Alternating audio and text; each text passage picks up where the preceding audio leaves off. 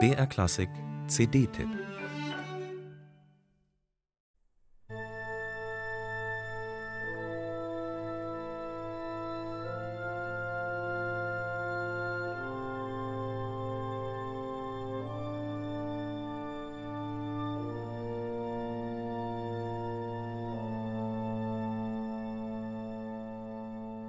Wie ein Naturlaut, so sollte laut Gustav Mahler sein programmatisches Heldenepos Titan anfangen.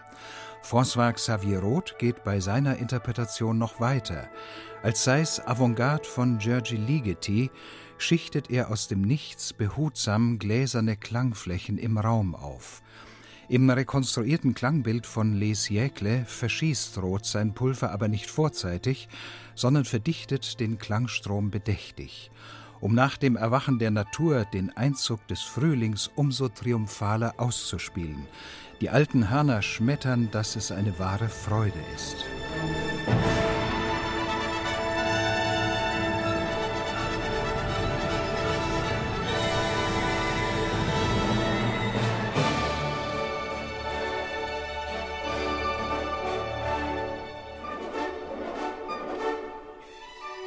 Die hier eingespielte zweite Fassung von Mahlers Erstling dokumentiert eine wichtige Zwischenstufe zwischen Tondichtung und Symphonie.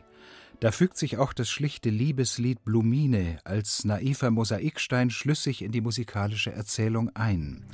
Dass Mahler den idyllischen Satz später verwarf, mag man bedauern, wenn man ihn so anmutig präsentiert bekommt wie von Les Siècles.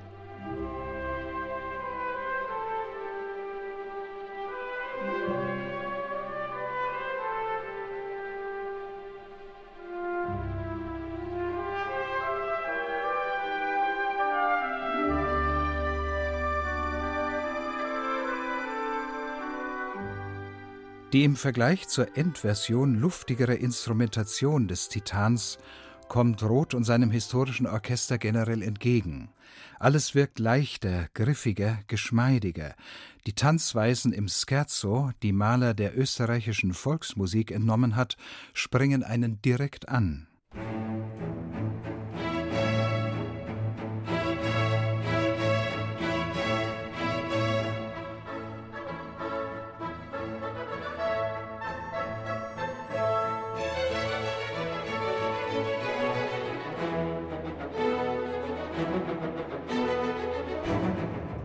Im folgenden Totenmarsch erprobt Mahler erstmals seine revolutionäre Collagetechnik, wenn er den Kanon vom Bruder Jakob mit dem Sound einer Blaskapelle oder mit Klezmermusik verschneidet. Roth und seine Musiker kosten den doppelbödigen Charakter zwischen Trauer und Ironie genüsslich aus.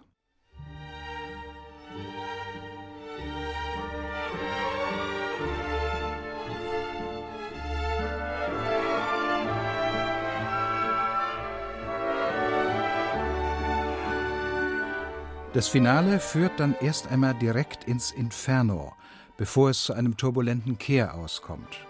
Roth zügelt des Pathos, achtet auf Prägnanz und Durchhörbarkeit. Wer bei Mahler den satten Klang moderner Orchester gewohnt ist, den mag Roths Entschlackungskur befremden. Herber und fragiler wirkt das Klangbild, dafür legt Roth Mahlers Poesie frei. Und außerdem ermöglicht dieser Titan einen spannenden Blick in die Werkstatt des Komponisten. Wir erleben Mahler beim Experimentieren auf seinem bahnbrechenden Weg in die Moderne.